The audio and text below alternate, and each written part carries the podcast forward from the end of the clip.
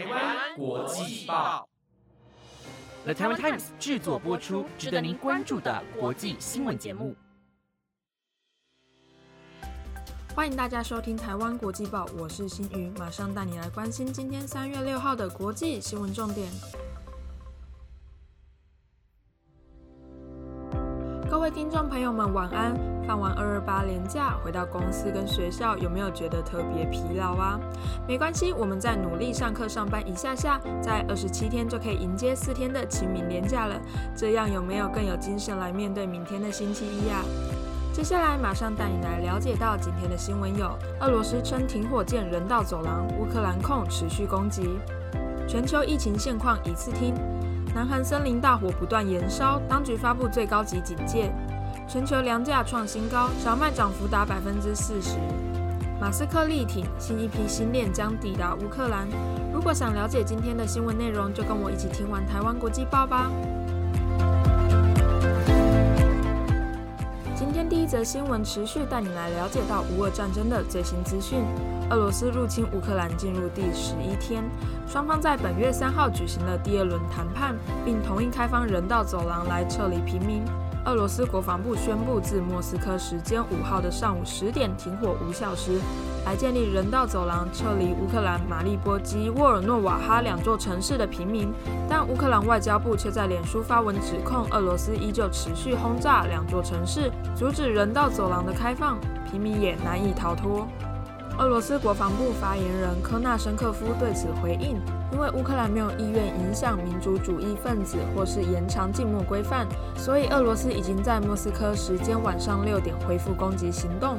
不仅如此，他还表示，民族主义分子作战部队利用停火的时间来重新布阵和巩固阵地。”乌克兰马利波副市长奥尔诺夫表示，俄军持续用炮火攻击马利波及人道走廊的路线，根本没有停火。虽然市民们已经准备好逃难，但他们不可能逃得过这样的炮火攻击。马利波的官员也下令暂缓撤离平民行动，同时也指控俄罗斯军队违反停火协议。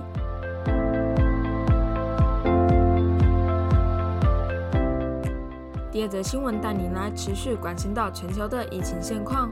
日本的新冠疫情持续延烧，东京昨天新增一万八百零六例的确诊病例，虽然与上周六相比减少了七百五十六例，但仍然在疫情的高点。不仅如此，全国的确诊数更是将近五万例，就连冲绳也出现欧米孔亚型变异株 BA. 点二。冲绳政府也对此回应，虽然无法确认 BA. 点二发生社区传播的可能性，但会考虑增加基因定序的检体数量，并持续关注疫情的扩散方式。南韩的疫情同样也处于高峰，昨天就新增二十四万三千六百二十八例的确诊，是一周前的一点五倍及两周前的二点三倍，同时也是连续第三天单日确诊数超过二十四万。接着带你关心到越南的疫情。越南的单日确诊数持续暴增，每天都有十万多人染疫。越南卫生部长阮清龙也表示，有鉴于多数民众已经完成接种疫苗，目前疫苗对于降低重症、住院率及死亡率都非常有效。虽然疫苗接种被视为第一优先的防疫政策，但还是不可轻忽新冠疫情的威力，要遵守防疫规范。最后带你来关心到香港的疫情。香港昨天新增三万七千五百二十九例的确诊病例，与前几天连续超过五万例相比，有稍微趋缓的迹象。港府专家顾问许昌树也在日前的电台访问中指出，估计全香港有大约百分之十五的人已经染疫。虽然昨天病例数有稍微趋缓，但仍不可以忽视新冠病毒的威力。我们也希望全球的疫情赶快平息，还给人们正常的生活。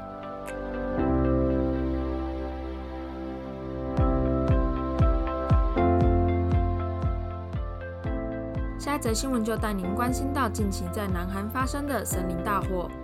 南韩东南部的庆尚北道于四号发生森林大火，当地的气候干燥，加上风势助长，火势不断延烧。大火影响的范围超过八千公顷，火势更是绵延到核电厂的周边。韩国当局也在五号发布最高等级的火险预警，并撤离邻近地区的江原道居民。据韩联社的报道，造成这场森林大火主因是东部沿岸的强风。大火沿着风势一路向北蔓延到江原道地区，目前至少烧毁一百五十三栋的住宅及仓库。影响范围甚至高达八千五百七十一公顷，相当于一万两千座足球场，面积可说是相当惊人。大火不仅烧毁大面积的森林及多栋建筑，还影响了邻近地区的交通。南韩七号国道的部分路段已经全面禁止通行，南韩的高速铁路也更改了受灾地区的发车路线。南韩总统文在寅表示，要避免人员伤亡，并全力保障核电厂的安全。南韩消防厅也表示，由于大火持续蔓延，加上考量南韩各地正在举行本届总统选举的提前投票，因此五号把全国火险预警的等级调整到最高的严重等级。我们也希望这场恶火能够赶紧扑灭，不要再造成更大的伤害。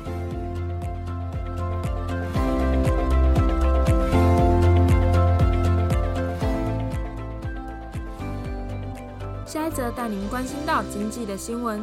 全球粮食价格在今年二月创下历史新高，部分原因是因为市场担心俄罗斯入侵号称欧洲谷仓的乌克兰，可能会对谷物供应造成影响。光是小麦的价格在过去一周就涨幅高达百分之四十，加剧了粮食短缺的疑虑。这边先跟听众朋友们补充一下，联合国粮农组织所发布的食物价格指数是一个几乎涵盖所有食物商品贸易的重要指标，而二月的全球粮价指数与一月相比上涨了百分之三点九，来到了一百四十点七点，同时也打破了自二零一一年以来的记录。年增率更是涨幅达到百分之二十四点一。那谷物的价格为什么会涨幅那么大呢？主要是因为受到乌俄战争的影响，进而造成玉米和小麦供应的不确定性。根据《华尔街日报》报道，联合国粮农组织最新的指数只反映了无俄战争初期的状况。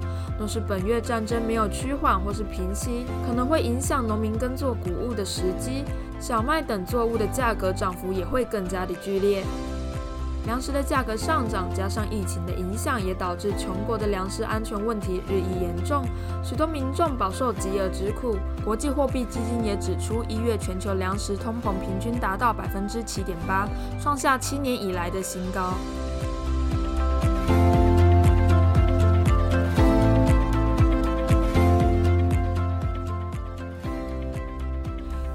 后一则同样也是带你来了解到乌俄战争相关的新闻。日前，SpaceX 创办人马斯克回应乌克兰副总理费多罗夫向他请求使用星链卫星站来援助乌克兰，而乌克兰上个月二十八号也收到 SpaceX 送来的星链卫星网络终端设备。乌克兰总统泽伦斯基稍早在推特发文透露，马斯克将会提供更多的接收器来协助维持城市间的通信服务，预计本周抵达乌克兰。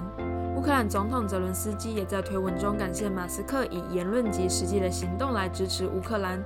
下周，一些遭到炮击而失去信号的城市将接收到星链设备来连接网络。而马斯克也在本月三号警告，在俄罗斯入侵乌克兰后，星链是唯一在乌克兰地区使用非俄罗斯通讯系统。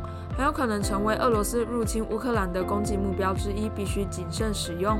另外，乌俄战争爆发后，许多企业纷纷提出制裁来限制俄罗斯官媒的消息传播。不过，马斯克五号在推特上表示，星链卫星并不会照办。他还表示，除非被抵在枪口下，否则他并不会这么做。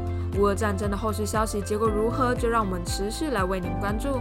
同时，也希望战争赶快落幕，不要再有更多人受害。